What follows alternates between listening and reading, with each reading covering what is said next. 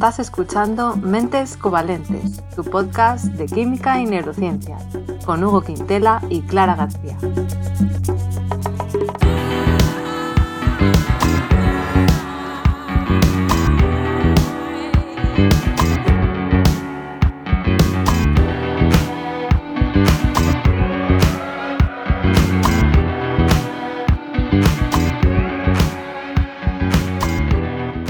Bienvenidos al episodio 71 y volvemos con Experimentos Locos 2, ¿no, Hugo? Sí, hola Clara, yo soy Hugo. sí, ya te conozco, creo, te tengo ya muy visto. Y, y, seguimos con nuestros experimentos, pues porque es un episodio veraniego. Loco, por un beso tuyo. Sí. Estás muy, muy musical últimamente. en, el, otro capítulo también canté una canción con la palabra loco y ahora pues otra. Joder, qué bien preparas todo, ¿eh? De ya ves. En fin. Bueno, pues a ver, a ver este qué tal. Yo voy a hablar. La verdad es que también es un poco triste, ¿eh? Esperemos que, bueno, que saquemos alguna conclusión. No sí. lo sé. Bueno, y si no, que nos entretengamos, ¿no? Que al final de eso va la vida. Estar entretenido. y de aprender. Matar el rato. Mientras nos escucháis desde la piscina, la playa, la montaña o, bueno, el trabajo, no pasando calor. Hmm.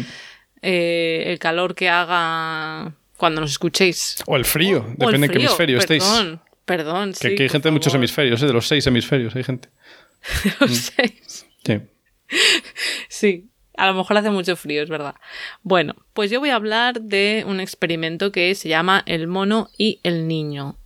Bueno, en inglés, The Ape and the Child, a Study of Environmental Influence upon Early Behavior. O sea, un estudio de la influencia ambiental en el comportamiento temprano, yo lo traduciría, ¿vale? Vale. Entonces, todo esto parte de una pregunta que se hizo a alguien, que es ¿qué pasaría? sí, sí me el dedo. Experimento. sí. ¿Qué pasaría si un bebé chimpancé fuera criado en un entorno humano y tratado como un humano? ¿no? Y esta pregunta viene pues de los típicos casos de niños criados con animales, Tarzán, y Remo, Mowgli son historias, ¿no? Bueno, porque han pasado también en la realidad de niños, pues que han sido criados por, pues por monos o, bueno, monos es muy general, ¿no? Pero bueno, puede ser gorilas o chimpancés o lobos. Muy fuerte. Esto me recuerda, o sea, me acabo de acordar ahora de que yo leí un, no sé si era un relato o un libro entero, o sea, una novela entera, pero bueno, de ciencia ficción que iba de que viajaban en el tiempo creo, y traían un neandertal a la época actual. Y entonces también lo, lo criaban. Y era un follonazo. Un follonazo para el pobre neandertal que flipas. Qué fuerte, ¿no? Porque si ya hay racismo en el mundo, imagínate con un neandertal. Un neandertal. sí, pues sí, parecido, ¿no? Sí, ahora me, me, acabo de acordar. No, ni me había acordado. Pues interesante. ¿Y qué has dicho que es una película? No, era eso, o un relato o una ah, novela. Yo creo que era un relato, sería así como un libro con varios relatos de ciencia ficción. Ah, y ahora me apetecería mucho leerlo, pero como no tengo ni idea ni cómo se llamaba ni nada. Bueno, ya, bueno, pues Internet Google es tu amigo, como siempre digo. bueno, pues esta historia también nos remontamos un poco hacia atrás a 1930 y comienza en Cuba con el nacimiento de una bebé chimpancé. ¡Ah! Sí. Qué mona en este caso, de verdad, mona de verdad. Bueno, pues lo triste fue es que cogieron a la madre, ¿no? A la madre de esta chimpancé, al padre también y a la bebé y los donaron a un centro de investigación de primates liderado por alguien llamado Robert Jerkis, que era un psicólogo, etólogo. ¿eh? ¿Te suena? No, no, no. Ah, digo, a lo mejor sí. Pues era psicólogo, etólogo, eugenicista creo que se dice así. Eugenicista, que practica eugenesia. Exacto. La eugenesia, que es lo de, eh, bueno, pues intentar mejorar las mm, cualidades y capacidades humanas, pero que, mm, bueno, pues que también se ha aplicado por los nazis, ¿sabes? Que Ah, no sabía que la eugenesia tenía ese rollo. Yo creí que era solo de matar a los débiles o algo así. Vale, vale. Bueno, pues mira. Bueno, a ver, claro, depende de, de, qué, tipo de eugenesia, claro. Claro. la buena o la. En fin, pero vamos, para mí tiene connotaciones negativas, pero bueno. Y eh, era primatólogo también de Estados Unidos y bueno, es conocido por sus trabajos en el campo de los test de inteligencia y la psicología comparada, ¿vale? Entonces, este señor, pues debe ser que tenía ahí un centro de investigación de primates y pues eh, le donaron esto, esta familia de chimpancés y al bebé, o a la bebé en este caso, la llamaron Gua. ¿Vale? Tres letras G. Tiene sentido. Gua. Sí. porque era guapa, ¿no? ¿O por qué? Tal cual. Y lo triste es que la separaron de su madre cuando tenía siete meses y medio solo, o sea que era una bebecita, para dárselo, para dársela a la familia Kellogg. ¿Vale? Que eran pues eh, una pareja, eran, él se llamaba un nombre un poco complicado de pronunciar, Winthrop o algo así, y ella Luella. ¿Cómo ella? Luella. Jesús, Lu- pero esta gente. Luella, es? sí. Gente más rara. bueno, nos vamos a llamar los Kellogg's. Que... Los Kellogg's, sí, señor. Está el Frosty y el Chocapic. No, no, no hagamos Sí. publicidad. Por Dios, es verdad. Bueno, eh, ya sabéis, el azúcar no está muy bien. Em, bueno, total, que esta pareja, que pues eh, entiendo que él era investigador y ella la verdad es que no me ha quedado claro porque era doctor, era él, entonces no sé, ella le ayudaba parece ser, pues habían tenido su primer hijo, Donald. Y se mudaron a Florida en 1931 para llevar a cabo este experimento. O sea, ellos vivían en otro sitio, pero se mudaron hasta Florida y, em, y luego ya llegó la chimpancé, Gua. Y allí vivieron juntos como una familia durante nueve meses. O sea, la, la idea era que no fuera su mascota, sino que la criaran como un miembro más de la familia, como Buah, una cosa- hija. Qué cosa más incómoda. Bueno, o sea, eh, no sé, es O que sea, esto hoy en telita. día sería, sería impensable. ¿Cómo? O sea, telita. O sea, es que piénsalo. O sea, imagínatelo. Ser tú, no sé, Bueno. alguno de esa familia. Es rarísimo. Uy, qué cosa más rara. Ya, ya no lo sé. Bueno, pues Mm. hacían cosas como darle el biberón al chimpancé, llevarle en cochecito, le bañaban, eh, le hacían comer con cuchara, eh, también jugar con los juguetes de- del niño, ¿no? Era como si fueran dos hermanitos. Qué Y entonces iban tomando las notas de la diferencia del desarrollo, es lo que querían ver, cómo se desarrollaban, porque la idea que ellos tenían era que quizás, pues igual que el- pues un niño humano, ¿no? Crecido en animales, en un grupo de animales, se comportaba parecido a los animales, pues su idea era que a lo mejor un chimpancé criado por humanos, pues podía llegar a ser, pues como un niño humano. Veas el ejemplo de Hans. El caballo. El caballo. Sí. Bueno, pero no fue criado por animales, o sea, por humanos, como un humano. Pero bueno, es más difícil, ¿no? Con un caballo. Sí, es una frase que digo a menudo. Con un caballo esto no sería tan fácil. Sí. Dale de comer, come con la cuchara, Hans. Bueno. entonces, bueno, la verdad es que esta mm, Gua, esta chimpancé, pues parece que les sorprendió porque sí que era bastante inteligente, aunque no en todos los sentidos podía llegar al nivel del niño, de Donald, pero en otros sentidos sí. O sea, por ejemplo, en fortaleza muscular y en coordinación, pues parece que sí que eh, avanzó antes que el niño, también porque se entiende que, que el desarrollo va más rápido pues porque tienen bueno pues porque tienen una infancia que dura menos y, y, bueno pues como pasa tú ves un gato de un año y ya es adulto no pues a lo mejor un chimpancé Claro. avanza un poco más rápido que un humano. Sí. sí.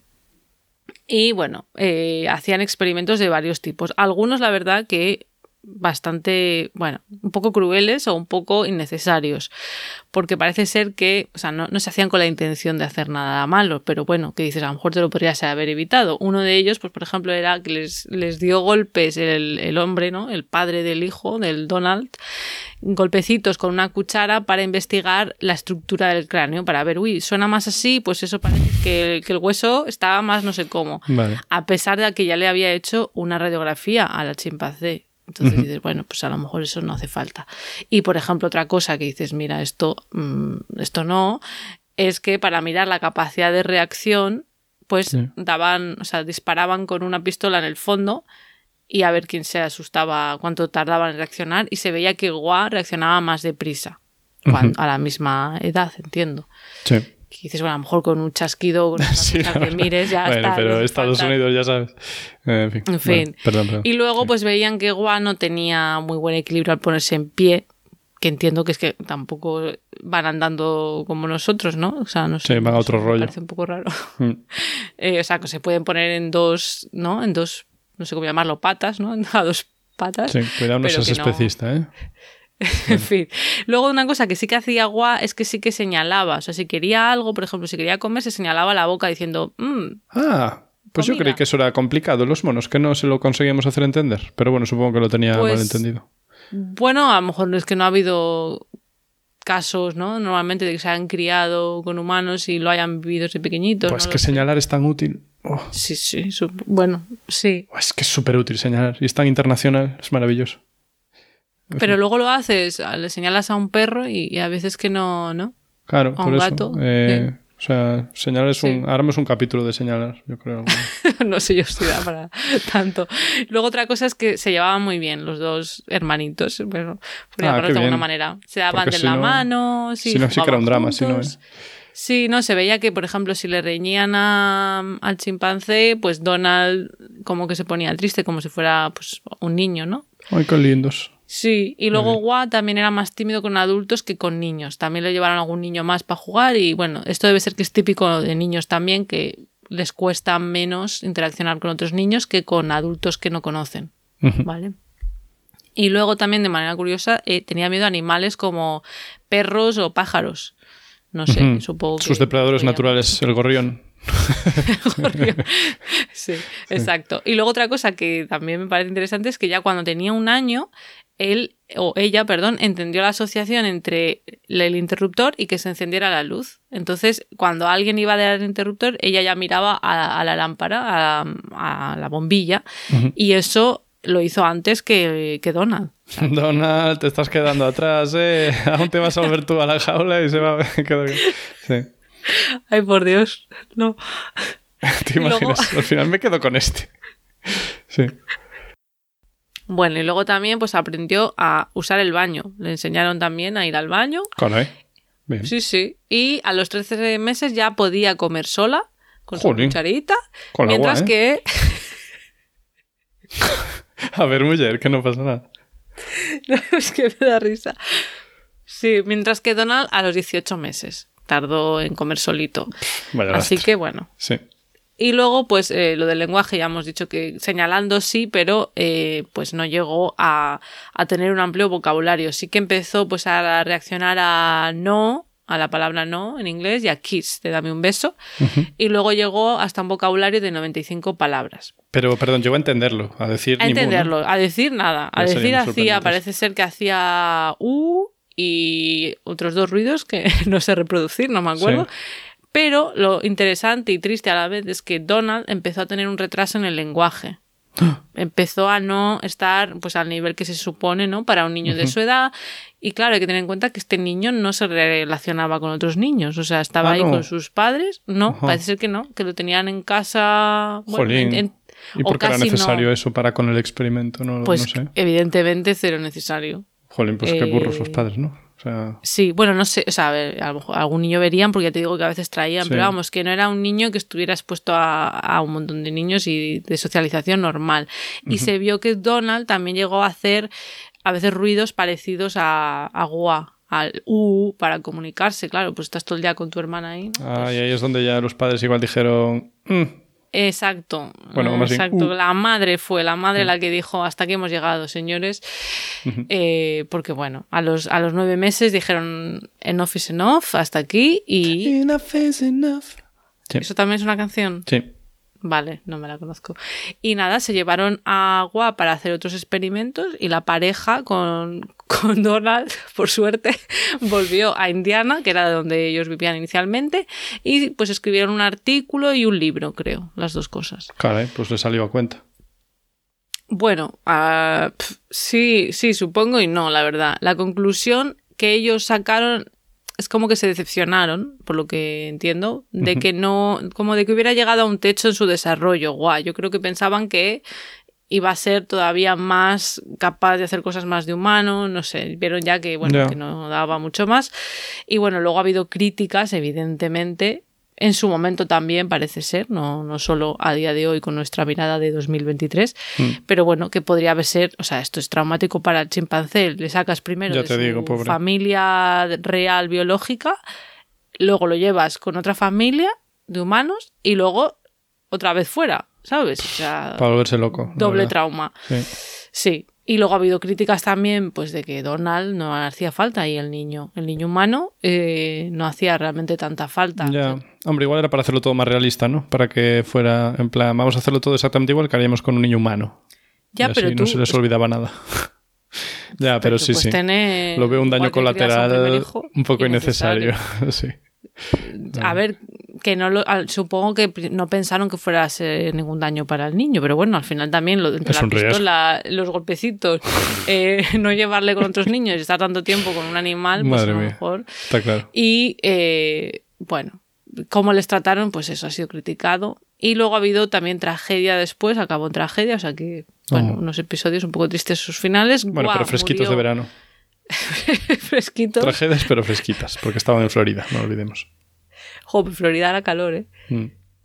Pero bueno, muy veraniego, eso sí. Bueno, pues Gua murió de neumonía menos de un año después de irse ¡Ah! de la familia. Ay, pobre, eso sí que no me lo esperaba. sí, la verdad que Vale. sí. Y Donald, Tan pues pronto. bueno, Donald, el niño, pues parece que, bueno, tuvo una vida normal hasta donde se conoce, estudió medicina, se especializó en psiquiatría, pero pues lamentablemente se suicidó a los 43 años de edad. Evidentemente no podemos saber si participar en un experimento de este tipo puede haber tenido algún tipo de relación o absolutamente nada, o a saber cómo eran sus padres, también te lo digo, ¿eh? Para, sí, porque para parecían un esto. poco, un poco raritos, sí. A ver, no los, no los juzguemos, no los conocemos, también en otra época, no lo sé. Sí, sí. No, de ahí que diga parece, parece, ¿eh? Parece. Sí, sí, sí, sí. Pero bueno, a ver, desde de- luego, Sí. sí, desde luego, pues oye, es una idea un poco, bueno, atípica. Bueno, Y este es el experimento loco de hoy, de por mi parte, Hugo. ¿Tú Muy qué bien. nos vas a contar? Jolín, pues sí que estamos aprendiendo cosas, ¿eh? Eh, Sí. Luego ya veremos cuáles son.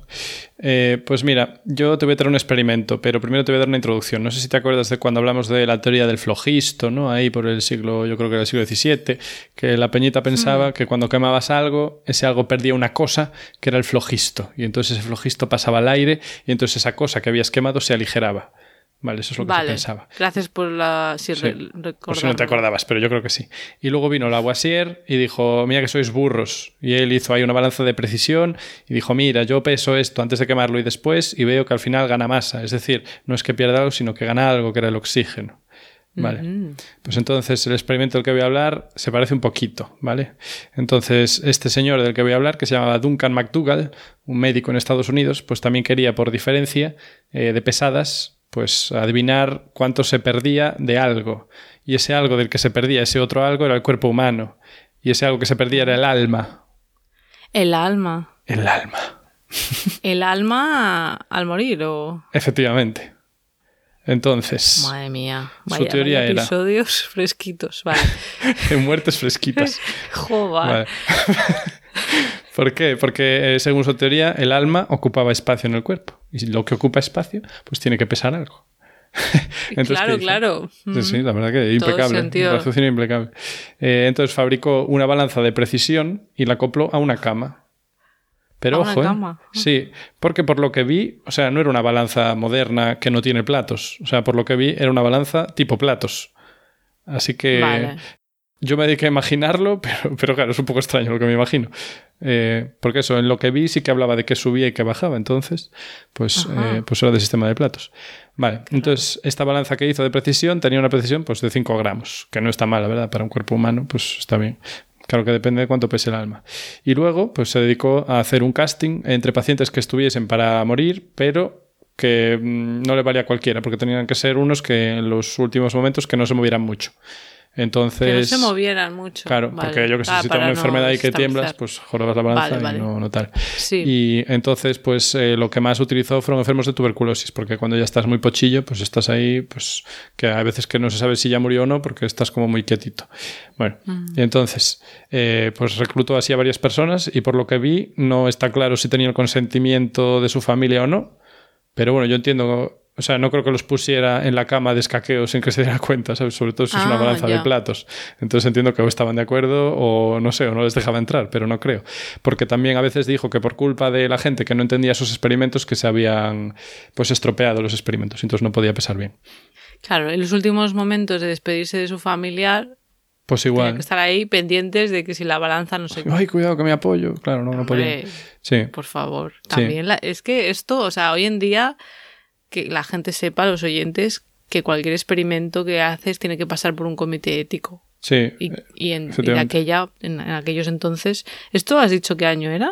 Eh, pues creo que todavía no, principios del Vale. siglo XX. 1907. Pues a- entonces hacía un poco lo que uno quería, ¿no? Sí, es lo bueno que tienen estos tiempos, ¿no? Que aquí Bueno. vámonos con la familia, vámonos con la familia. En plan, Le pongo el tiempo en una balanza, le pongo una balanza, no pasa nada. Vale. Y entonces eso, el primero que pesó fue, diría que el más exitoso, ¿vale? Porque em, consiguió pesarlo, pues eso, antes de, de fallecer y después de fallecer, y entonces la balanza pues bajó ligeramente. Bueno, bajó, o sea, el paciente subió. Es decir, Vale. que hubo una pérdida de peso. Y entonces, para compensar esa pérdida de peso, el hombre, o sea, el hombre, el experimentador, claro, ¿cómo se llama? McDougall. Sí, McDougall. Algo Pues, así. Sí, pues para volver a equilibrar los platos puso dos monedas de un dólar en el otro plato, que pesaban 21 Ah. gramos. Y no sé si aquí te suena. Mm, lo de los sí, porque hay, 21 gramos. hay una película. Efectivamente. Y, y yo había oído ya antes de esa peli, ya había oído esa leyenda urbana de que el alma pesaba 21 gramos. Uy, ya dije que era una leyenda urbana. Vaya. Bueno, creo que nos lo podríamos imaginar. Sí. Y nada, después de este paciente, pues tuvo eh, varios más, pero le dieron muchos más problemas, ¿vale? Porque en algunos casos el peso como que eh, después de fallecer, pues subió y luego volvió a bajar y no se daba estabilizado. En otros tuvo resultados que se contradecían con el primero de- del aumento de, perdón, de la disminución de peso. Y bueno, pues no saca conclu- conclusiones muy claras. Aún así, su experimento se hizo muy famoso y hasta salió en el New York Times en 1907. En plan, oh, conseguimos pesar el alma humana. 1907, ¿eh? la época de Hans. La época de Hans. En el episodio anterior. No creo que sea casualidad. No creo que sea casualidad. Uno en Berlín y el otro en Estados Unidos, ¿no? Efectivamente, sí. O sea, que salió ahí un artículo diciendo, pero esta gente, plan, se claro, consigue fíjate, pesar se el alma creían- humana. Claro, claro, es que, es que es difícil imaginarse o saber qué es lo que se sabía entonces y qué es lo que no. Sí, a ver, eh, claro, la ciencia todavía no. Bueno, no había. Claro, mucha gente no estaba educada. Pues. Bueno, y no, Mm. pero y aún así los, los que estaban educados, me imagino, o sea, a lo mejor, o sea, ¿un artículo científico o un artículo de prensa solo? Eh, El que te comento del New York Times de El prensa, Times, pero entiendo que esto eh, se hizo un artículo científico de esto también. Y de Claro, hecho, pues que- hablando de esto, de la formación, pues algunos colegas toman sus experimentos muy en serio y creían que era el descubrimiento del siglo. Claro que otros Claro, pensaban es que, era paparruchas. Es que también por esa época, ¿no? Está lo de la frenología, Sí, es que Eh, estaba. Que Claro. eso era, por si la gente no le suena lo que es, que se investigaba la forma del, Del cráneo frenillo. de la gente. Ah, no, no, sí. de- no sé qué se llama frenología. Bueno, tiene Sí, sí. algún sentido etimológico, pero bueno, se, se medía, se medía los bultos y tal del cráneo, entonces decían, bueno, pues si tienes más abultado esto, tienes tendencias más A violentas o eh, tal. Intentaban estudiarlo así. Bueno, eh, oye, ¿qué se le va a hacer? Oye, estaban en ello, a ver, claro, estaban empezando. Bueno, a ver, que no se entendía tampoco bien cómo funcionaba el cerebro Claro, y estaban ahí pues intentando ver si había zonas. Sí hay que quererlos. Supongo que Claro. con lo del alma y, y el cerebro. Bueno, eh, ¿y, qué, y, cuál fue la conclusión? Que, que ya Pues la estaba, ¿no? conclusión, ¿no? consiguió ningún otro resultado satisfactorio, así que dijo, pues que son 21 gramos.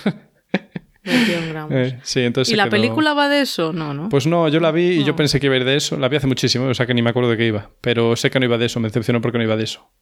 Pero es que salía en ya algún digo, momento. Estoy, estoy buscando, es una película, drama, parece ser de 2003, escrita por Guillermo Arriaga y dirigida por Alejandro González Iñárritu. Un saludo desde aquí.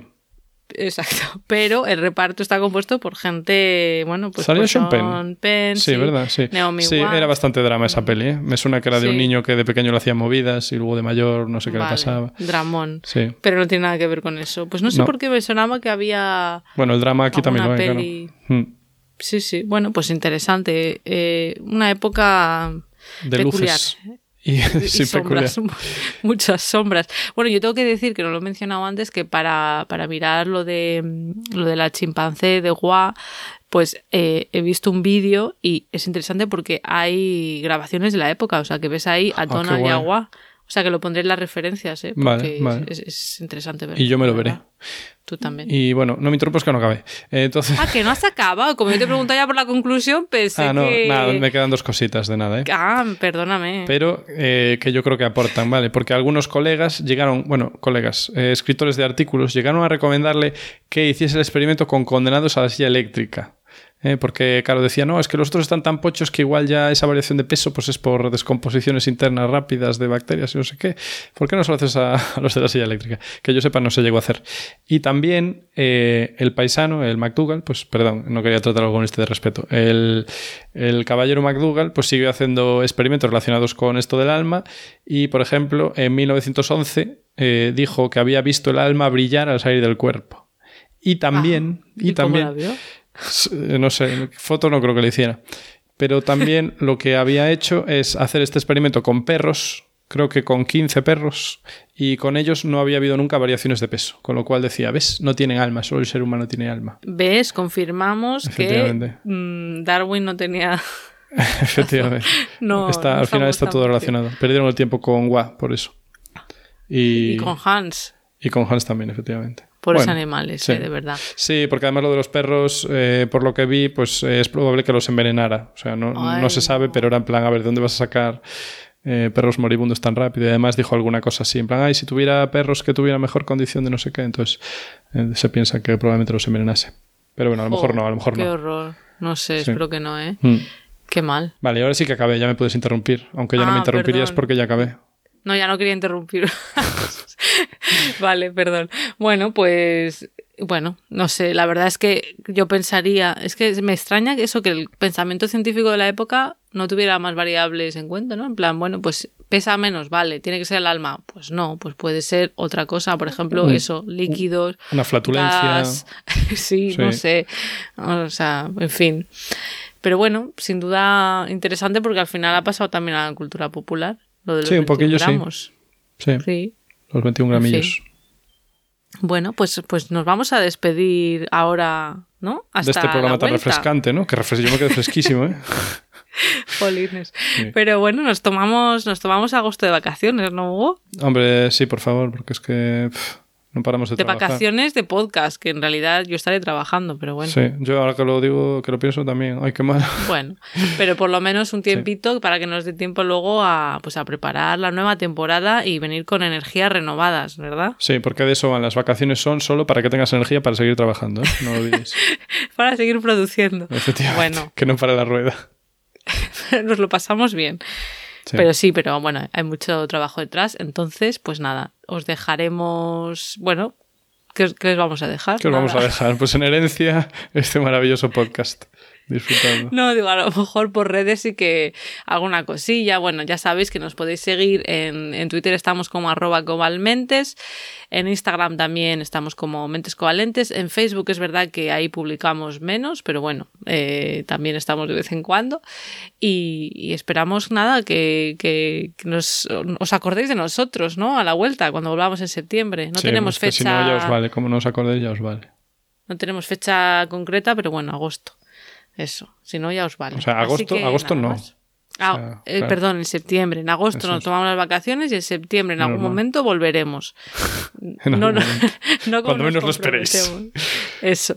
Y nada, por si alguien nos quiere dejar mensajitos mientras, voy a dejar el número de teléfono al que nos podéis dejar un mensaje de voz de WhatsApp contándonos pues de dónde nos escucháis o qué temas os gustan más. O fotos. O, o fotos, bueno, según qué fotos, Hugo. ¿eh? bueno, a ver, fotos, que- todo conservando la cordialidad fotos y saber estar. apropiadas.